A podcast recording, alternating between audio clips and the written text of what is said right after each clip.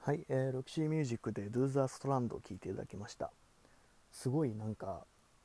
ちょっとゾクゾクするような曲だったと思うんですけどどうでしょうか？なんかグラムの怪しい感じがプンプンするようなね感じの一曲だと思うんですけれども。ということでですね、まあ、そういった芸術志向のバンドもありつつもう一つブギーみたいないわゆるブギーっていう感じの、えー、音楽性によったバンドがありまして、まあ、グラムロックの、まあ、デビッド・ボーイともう一人誰かって言われてよく出る名前の一つであるのが T-Rex ですね、えー、あのマーク・ボラン、まあ、デビッド・ボーイと共にある種グラムロックっていうムーブメントを盛り上げてった一人だと思うんですけど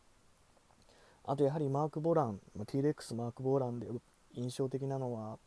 グラムロックがねなんかちょっと終わりつつあるっていう空気のが流れる時代の中でですね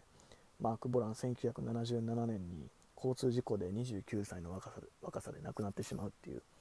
ある種なんかグラムロックが終わる決定打になってしまったような出来事もあって結構ねかなり運命的なところもあったりしてねやっぱそういうのあるのかな分かんないけどね、そういうものあったり、まあ、T-Rex もねすごいやっぱ音にグラムの感じがすごいあると思うんですよね。僕はスライダーかな？っていうアルバムがあるんですけどあれが T-Rex で一番好きでメタルグルードがねすごいなんか T-Rex のハーモニーコーラスとかがすごいグラムロックの空気感を漂わせてるような気がするんですけどでもやはり T-Rex といえばやっぱ 20th Century Boy これが一番有名でしょうね、まあ、日本でも映画で使われてかなり有名になった一曲で。あとまあギターのあの印象的なリフが結構簡単なリフなのでギター始めてすぐに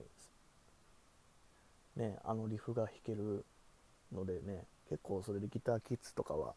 お世話になってる一曲なんじゃないかなと思うんですけど。まあ正直僕、まあ、告白すると T-Rex にはそんなにはイントゥできなかったんですよね。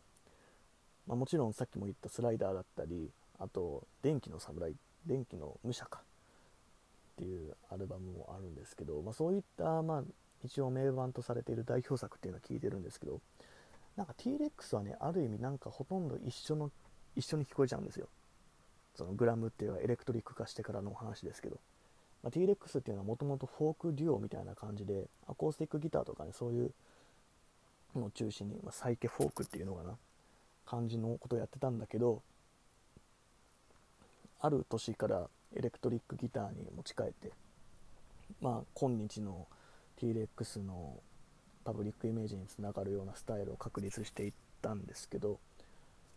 まあその辺はなんか日本の RC サクセションとかとか、ね、とね似てますけどね。なんだけどそのエレクトリック化してからの T-Rex の楽曲、まあ、僕も、まあ、さっきも言ったように聴いてはいるんだけどなんかあまりそのアルバムごとに違いがないような気がしてもちろんあるんですよ。なんか黒人音楽に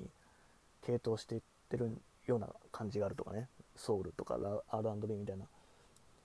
まあ、あったりはするんだけどデビッド・ボーイほどの振れ幅を感じれなくて僕はあまり